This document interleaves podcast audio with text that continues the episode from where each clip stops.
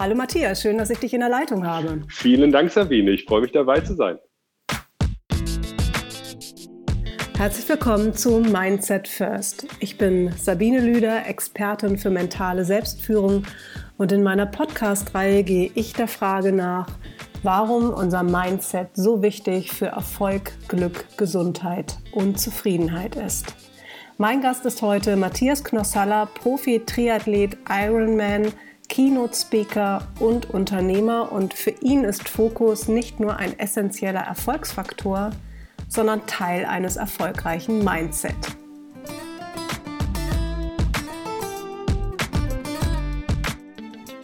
Matthias, du bist seit vielen Jahren Profi-Ironman-Triathlet und alles fing mit dem Traum an, einmal in deinem Leben den Ironman auf Hawaii zu laufen. Und das, obwohl du zu der Zeit, du warst 25 Jahre, weder ein Rennrad besaßt noch ordentlich schwimmen konntest. Also wer den Ironman nicht kennt, der härteste Triathlon der Welt bedeutet fast vier Kilometer Schwimmen, 180 Kilometer Radfahren, da wird mir jetzt schon schlecht, und ein Marathon von 42 Kilometern. Ja, das muss man erstmal als Idee im Kopf haben, das machen zu wollen. Bei dir war das so. Mhm. Und es hat nur fünf Jahre gebraucht und du hast dein Ziel erreicht. Gegen alle Widerstände und allen Rückschlägen zum Trotz. Da hören wir sicherlich nachher nochmal mehr dazu. Du bist zudem Gründer von Trivolution, einem Expertennetzwerk, das Sportler weltweit mit individuellen Trainingsplänen und Coachings zu Spitzenleistung animiert, sowie Gründer der Nextwerk GmbH zusammen mit deiner Frau, einem Beratungsunternehmen, das sich auf Team- und Unternehmensentwicklung spezialisiert hat. Zu guter Letzt, die Liste bei dir ist lang, stehst du auch gerne auf der Bühne. Als Keynote-Speaker inspirierst und ermutigst du andere mit deiner Geschichte, deinem Wissen und deiner Erfahrung.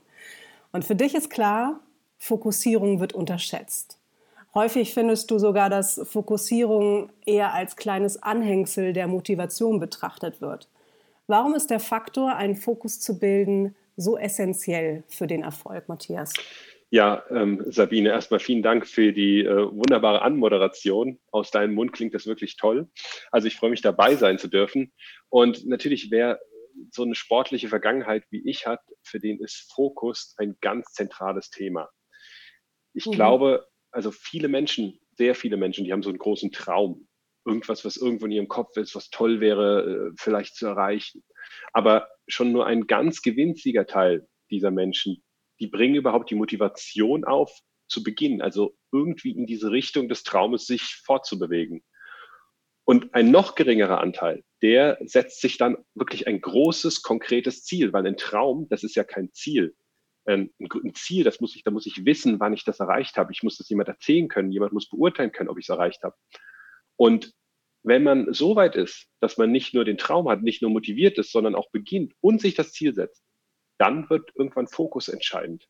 Weil dieses Ziel zu erreichen, mhm. da wird es viele Ablenkungen geben und da muss man fokussiert sein. Das heißt also, die Fähigkeit, einen Fokus zu bilden, setzt voraus, dass man weiß, wo man steht und natürlich, wo man hin will. Also mhm. die Kunst der Fokussierung hat etwas mit meiner Motivation, mit persönlicher Motivation und auch Vision zu tun. Im Unternehmenskontext würden wir immer von Mission und Vision sprechen und den Fokus zu bilden, ist dann letztlich die Aufgabe der Vorstands- und Führungsetage. Du bist ja auch in der Unternehmensberatung.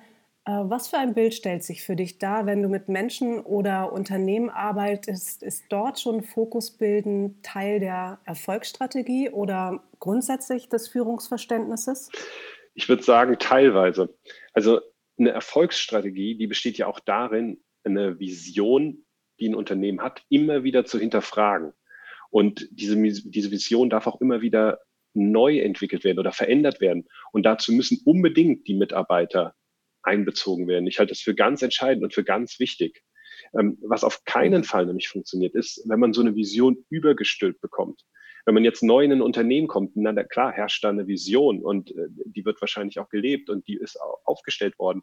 Nur irgendwie als Mitarbeiter, um überhaupt Motivation aufzubringen, und Motivation ist ähm, natürlich ein wesentlicher Bestandteil oder eine wesentliche Voraussetzung, um Fokus bilden zu können, da muss ich doch als Mitarbeiter irgendwie beteiligt werden. Starbucks hat das damals in den Anfängen, als sie noch vier kleine Läden haben, die haben das ganz toll gemacht. Die haben sofort alle Angestellten und bis zum kleinsten ähm, äh, Barista am Unternehmen beteiligt, mhm. wenn sie das wollten. Die Motivation war eine ganz andere. Und ähm, das muss doch gegeben sein. Also entweder bin ich beteiligt oder ich kann diese Vision aktiv mitgestalten. Wenn beides nicht der Fall ist, ich glaube, dann wird es schwierig, so eine, so eine Vision, also so eine Motivation aufzubringen und den Fokus aufzubringen, einer Unternehmensvision zu folgen. Ähm, mhm. Gerade auch, wenn es um das Thema Bildung von Motivation geht. Also wenn man eine gemeinsame Vision hat, dann muss doch ein, die Vorstandsetage, die kann, die kann lenken, die kann äh, für Fokussierung sorgen. Und das ist dann auch Aufgabe dieser Führungskräfte. Sei es in persönlichen Gesprächen oder in Meetings. A geht man als, ja, als Vorbild voraus. Und B, glaube mhm. ich, ähm, habe ich die Möglichkeit als Führungskraft, das Ganze zu lenken. Und dann, dann kann ich die Mitarbeiter auf allen Ebenen mitnehmen. Wo liegen denn deiner Erfahrung nach die größten Hürden oder vielleicht auch Widerstände, um Fokus zu bilden oder auch um Fokus zu halten? Das sind ja vielleicht auch nochmal zwei unterschiedliche Qualitäten. Mhm. Also ich glaube, Fokus ist nicht möglich, wenn man nicht irgendwie ein großes Ziel hat und wenn man dieses Ziel definiert hat. Ähm, man kann mhm. sich konzentrieren, das ist dann vielleicht das Wort, was, was besser passt für kurzfristige Sachen. Aber einen Fokus zu bilden, ohne ein großes Ziel, das ist äh, aus meiner Sicht nicht möglich. Es gibt ein schönes Sprichwort äh, von Brandon Bouchard. Ähm, das geht so ein bisschen in die Richtung, the main thing is to keep the main thing the main thing.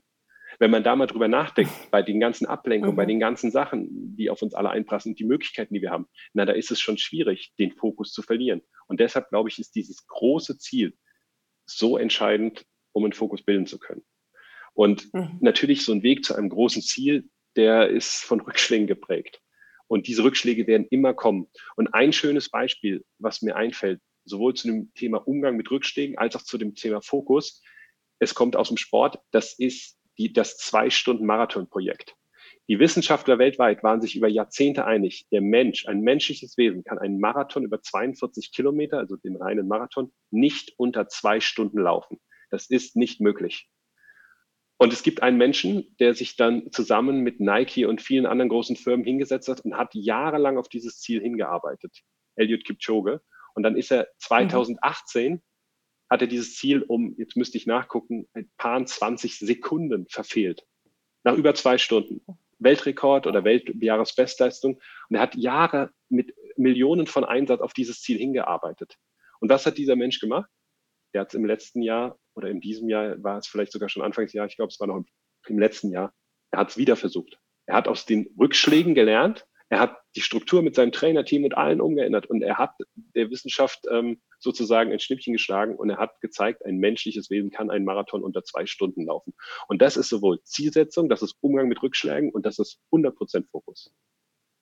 Davon kannst du aus deiner eigenen Sportlerkarriere wahrscheinlich auch vieles berichten, denn du hast selbst viele Höhen und Tiefen erlebt. Mhm. Ähm, du hattest ein ganz großes Ziel. Fünf Jahre hören sich erstmal erstaunlich wenig an, um am Ende den Ironman auf Hawaii zu laufen. Am Ende ist es aber eine lange, lange Zeit, wo man tatsächlich immer wieder das große Ziel vor Augen haben muss, um Rückschläge äh, zu überstehen und sich wieder zu motivieren, weiterzumachen. Mhm. Wie hast du selbst immer wieder zurück in den Fokus gefunden? Mhm. Ich glaube, es, für mich war es insofern nicht ganz so schwer, weil ich habe den Fokus nie äh, wirklich neu finden müssen. Ich habe ihn nie ganz verloren. Und das war für mich mhm. das, das alles Entscheidende. Ich hatte dieses, diese, am Anfang war es ein Traum mit der Hawaii-Qualifikation. Später wurde es dann ein konkretes Ziel. Und na klar, es gab riesige Rückschläge mit Operationen. Einmal habe ich die Qualifikation nach über neun Stunden damals um 47 Sekunden verpasst. Das ähm, ist natürlich schon irgendwie dann deprimierend und wow. wirft einen zurück. Und klar, aber ich habe trotzdem den Fokus nie verloren, weil dieses Ziel so verankert war bei mir. Und das ist natürlich leichter, als wenn man ihn verliert und wieder neu finden muss. Und später ähm, als ich dann äh, es nach Hawaii geschafft habe, dann bin ich zu den Profis gewechselt, habe da meine Ziele verfolgt und ähm, teilweise erreicht. Und ja, dann kam das Coaching hinzu und dann sind die Ziele einfach geworden, dass ich als Coach Leute in die Weltspitze bringen kann. Und ähm, seit ich jetzt so diesen etwas größeren Switch ähm, zum Unternehmer gemacht habe, das ist meine eigene Entwicklung vom Sportler. Danach war ich dann Selbstständiger. Das hat beides gut geklappt. Und dann war der, der für mich logische Schritt in meine persönlichen Zielen und im, mit meinem Fokus, den ich habe, Unternehmer zu werden. Und ähm, ja, jetzt versuche ich alles möglich zu machen, um ein äh, sehr guter Unternehmer zu werden. Und all die Teile, die ich mache, wie, wie Keynote Speaking, was du am Anfang gesagt hast, wie, die, wie das Buch, das ich gerade schreibe, Trainingsseminare, die wir geben, all das sind Bausteine und Bestandteile von meinem großen Ziel, was ich jetzt verfolge. Und ähm, ja, da brauche ich eben auch den Fokus. Wow, das hört sich groß an, aber du denkst ja auch groß. Inwiefern spielen Mentoring und Coaching eine Rolle für dich dabei? Für mich spielt das eine zentrale Rolle, weil ich alle Fehler gemacht habe, die man machen kann, nämlich in meinem Sportleben zu Beginn habe ich alles alleine gemacht. Ich habe mich weder irgendwie auf einen Coach verlassen, noch irgendwie mir einen Mentor gesucht und habe ja viele Hürden und Hindernisse ähm, überwunden, die ich mir vielleicht hätte ersparen müssen. Und als ich dann den Sprung in die Selbstständigkeit gewagt hat und später ins, ins Unternehmertum, da war für mich klar, also das mache ich alles komplett anders. Also ich habe von Anfang an mir die besten Mentoren, die ich finden konnte, gesucht. Ich habe ohne Ende Coachings besucht und ähm, ich werde das auch weiterhin machen. Ich werde weiterhin versuchen, so viele oder für mich passende Mentoren zu finden und so viel Coaching zu suchen, ähm, wie ich brauche und wie es mir, wie es mir gut tut, wie ich für meine Entwicklung ähm, verkrafte. Und für mich zählt das auch äh, mit zum Sinn des Lebens, dass man Wissen anhäuft, dass man sich entwickelt und diese Entwicklung, dieses Wissen dann auch weitergibt. Und das mache ich in meiner Funktion als, als Coach im Sport. Und das mache ich ähm, in meiner Funktion von der Bühne runter als, oder als Berater in den Unternehmen. Wissen mhm. durch Mentoring und Coaching ansammeln und dann bitte, bitte weitergeben. Für dich ist die Fähigkeit, einen Fokus zu bilden, auch ein wesentlicher Aspekt eines erfolgreichen Mindsets. Mindset bezeichnet ja unsere innere Haltung, die Welt an Überzeugungen und Glaubenseinstellungen, die wir so mitbringen und mit denen wir Dinge angehen. Und damit sagst du im Prinzip, Fokus ist wichtig, mhm. zugleich ist es eingebettet in etwas Größeres. Kannst du uns einen kleinen Ausblick auf das geben, was noch zählt oder was ein erfolgreiches Mindset aus deiner Sicht ausmacht? Also ich glaube, wenn wir von Mindset sprechen oder von erfolgreichem Mindset sprechen, dann ist eine ganz entscheidende Eigenschaft, dass man mutig ist. Mutig im Sinne von, dass man überhaupt beginnt, dass man sich den Ängsten, den Unsicherheiten, dieser Ungewissheit überhaupt stellt. Und ähm, das mhm. ist ein ganz entscheidender Bestandteil eines erfolgreichen Mindsets.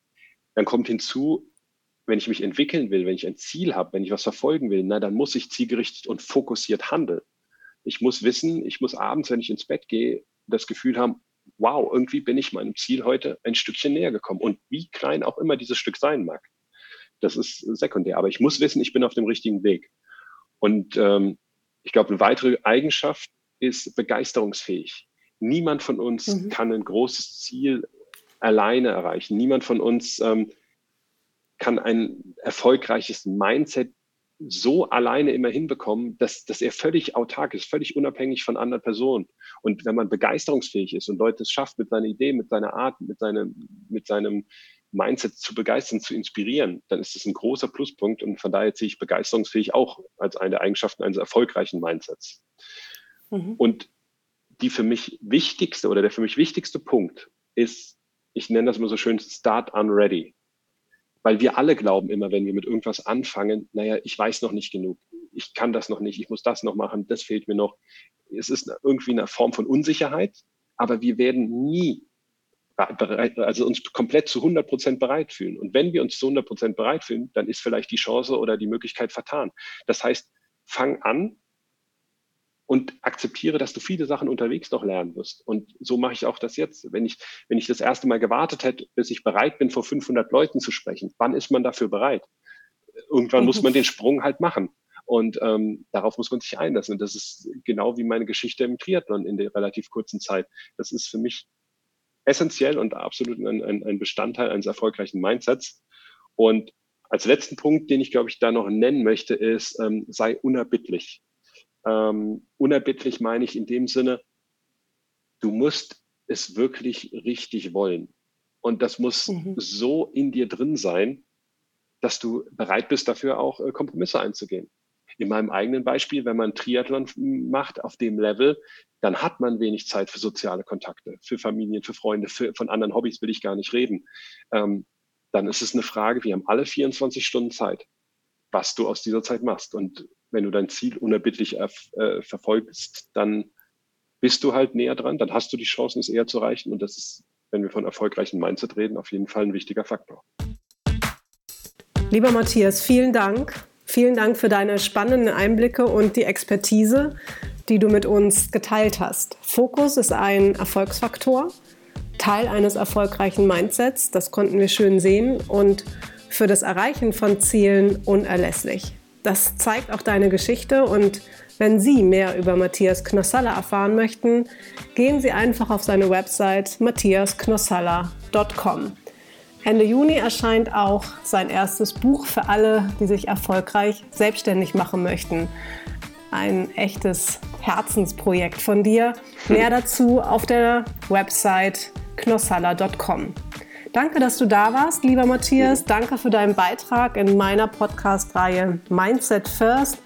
Ich wünsche dir und wünsche uns allen eine erfolgreiche Woche.